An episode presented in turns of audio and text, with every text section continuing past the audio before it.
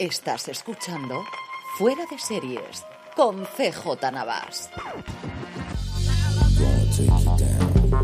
Bienvenidos a Streaming, el programa diario de Fuera de Series en el que un servidor CJ Navas te trae las principales noticias, trailers, estrenos y muchas cosas más del mundo de las series de televisión. Edición del viernes 23 de diciembre, ya se huele la Navidad. Antes de que vayamos con todas las noticias, permíteme recordarte que ya puedes comprar en la tienda de Fuera de Series, fuera de series.com, la tienda para grandes fans de las series de televisión. Para inaugurarla hemos puesto a la venta varios productos con nuestra marca y una edición limitada de los mismos por nuestro decimoquinto aniversario, sí, 15 años ya cumplimos en fuera de series, así como una primera colección de tazas muy pero que muy seriefilas. Además, por ser oyente de streaming, hasta final de año, usando el cupón 15 aniversario FDS, que lo tendrás como siempre en las notas del programa, tendrás un descuento adicional en todos los productos de tu pedido. Así que para tus regalos en estas navidades o para autorregalarte, que siempre está muy bien, tienda fuera de series, fuera de series.com barra tienda.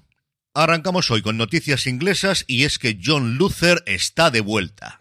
Sí, señor. El detective interpretado por Idris Elba volverá a Netflix en una película continuación de las cinco temporadas que en su momento se emitieron llamado Luther The Fallen Sun o El Sol Caído que se estrenará en la plataforma del Gigante Rojo el próximo marzo de 2023. En esta película, y sin hacer spoiler de la quinta temporada para aquellos que no la hayan visto y cómo terminó las andanzas de Luther, veremos al detective atormentado por no poder capturar al psicópata cibernético que se burla de él y decide terminar el trabajo por cualquier medio necesario, que por otro lado es la forma tradicional en la que siempre ha trabajado desde luego Idris Elba como Luther. Junto a la noticia, Netflix ha distribuido tres imágenes y os puedo asegurar que Luther sigue llevando su abrigo, sigue llevando su corbata roja y sobre sobre todo dos de ellas es en un clima tremendamente ártico con muchísima nieve. Así que yo es cierto que las últimas temporadas me dejaron con ganas de mucho más. Sigo considerando la primera temporada como una serie sencillamente maravillosa y tengo que confesar que la quinta no me gustó absolutamente nada. Dicho eso, ahí me tendréis en marzo cuando Netflix anuncie el día para ver sin ningún género de dudas este Luther de Fallen Sun. Y de un icono inglés pasamos a otro y es que hay bastantes rumores de que Line of Duty podría volver para tres episodios especiales en las próximas navidades. Al parecer, tanto Adrian Dunbar como Martin Compston como Vicky McClure habrían firmado para regresar como sus personajes. Faltaría la confirmación de BBC de que Jet Mercurio vuelve a estar en los mandos, porque no hay Line of Duty desde luego, sin Jet Mercurio, y de alguna forma estos tres episodios servirían para quitar el mal sabor de boca en general que dejó el final de la sexta temporada. No tanto la sexta temporada, que en general fue recibida bastante, bastante bien, pero sí que el final dejó a la gente bastante fría yo creo que la comparación fácil es con Dexter y con lo que hicieron posteriormente con esa miniserie recientemente para intentar dar un cierre distinto del que originalmente tenemos. Esperaremos noticias porque de todas formas se anuncia que la cosa, como muy muy pronto, vendría en las navidades del año que viene en 2023. Siguiendo con Netflix, una curiosidad y es que se va a meter en el mundo del deporte, o mejor dicho, del mundo del entrenamiento,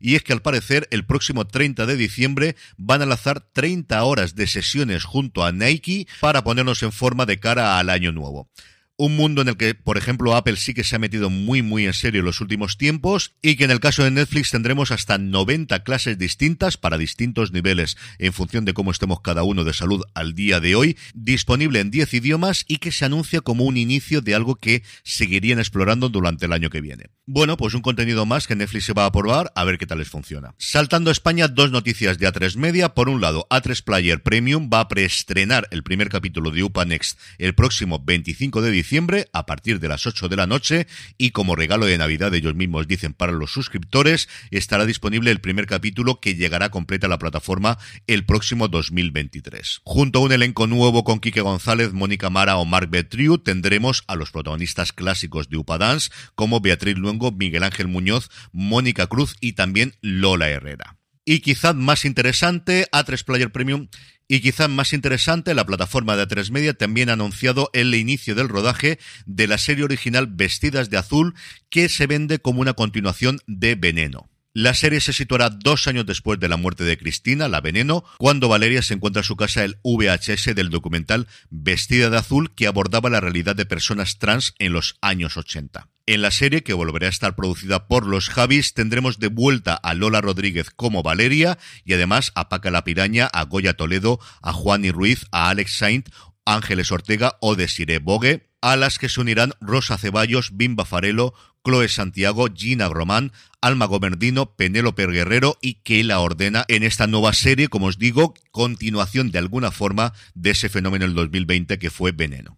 Y cerrando el capítulo de noticias en nuestro país, el servicio de streaming de documentales Historia y Actualidad, que hasta la fecha solo se podía contratar como un canal dentro de Prime Video, ya se puede contratar de forma independiente a través de la web, como en aplicación para dispositivos móviles Android o iOS por un precio único de 29,99 euros. En el catálogo encontraremos cientos de horas de contenido en categorías como conflictos y batallas, historias de España, mujeres de la historia, el mundo que nos rodea, historia medieval, grandes construcciones o con nombre propio. Y entre sus títulos exclusivos podemos encontrar Putin, el nuevo zar, Mugabe, la muerte de un dictador y a partir de enero una producción en dos partes llamada La descolonización francesa, sangre y lágrimas. En cuanto a trailers, HBO España ha mostrado las primeras imágenes de Arnie, Historia de una infamia, su nueva serie documental que se estrenará el próximo 20 de enero y que repasará el caso ocurrido en Sevilla a mediados de los años 90. Para aquellos que seáis muy jóvenes y no lo recordéis, a primeros del 96 saltó a la luz una investigación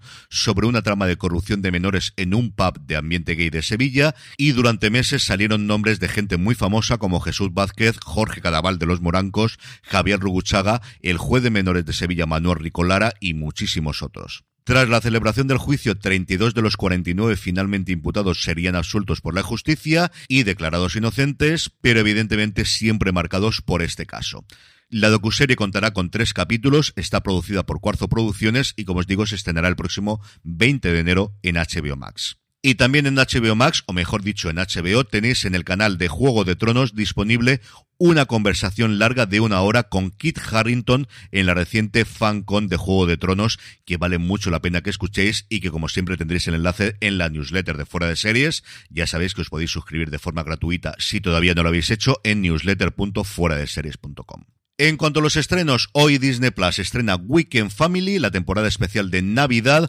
aunque realmente el gran estreno de hoy, sin ningún género de dudas, al menos para mí, es el de la nueva entrega de Puñales por la espalda, con ese subtítulo de Glass Onion, del que he leído muy buenas críticas y tengo muchas, pero que muchas ganas de ver, que al final Ryan Johnson a mí es un tío que me gusta, pues desde Looper, y si me apuráis, sobre todo y especialmente desde sus episodios en Breaking Bad, La Mosca, que yo defiendo muchísimo, y sobre todo Cimandias, el antepenúltimo episodio episodio de la serie, que para mí es uno de los grandes episodios de siempre de las series de televisión. En Nochebuena no tenemos estrenos, pero sí lo tenemos para el día de Navidad, y es que Netflix estrena la tercera temporada de Madre Solo hay dos, y sobre todo el spin-off de The Witcher llamado The Witcher El origen de la sangre, cuya acción transcurre 1200 años antes de la serie madre y protagonizada por Michelle Yeoh. Es viernes y como todos los viernes, aunque estemos a punto de llegar a Navidad, tenemos el top 10 de Netflix de la semana pasada, un top 10 en el que tenemos dos novedades y en el que la cosa arriba sigue prácticamente igual que la semana pasada. En el puesto número 10 nos encontramos con la segunda temporada de El baile de las luciérnagas y en el 9 una de las nuevas entradas, la cuarta temporada de Jugando con Fuego. Hasta el 8 cae 1899, que me ha extrañado desde luego que se vaya tan tan pronto o que baje tantísimo en estas semanas, en estas cinco semanas que llevan el listado. Y en el 7 tenemos la otra nueva entrada, la primera temporada de El Novato. En el 6, mi serie favorita y la de todos nosotros, Café con aroma de mujer, 49 semanas, solo le quedan 3 para cumplir un año completo en el top 10 de Netflix, que no es nada, pero que nada sencillo. En el puesto número 5 encontramos la siguiente serie más longeva, que es Hasta que la plata nos separe, nueve semanas ya en la lista. Hasta el 4 cae la primera temporada de Smiley y en el 3 nos encontramos de nuevo con el biopic de Areris Lenao, Canto para no llorar. En el 2, la miniserie de Harry y Meghan y en el 1, como no, para duda de absolutamente nadie, la primera temporada de miércoles, Wednesday, Merlina, como queráis, a ver cuánto tiempo aguanta en el primer puesto de nuestro ranking.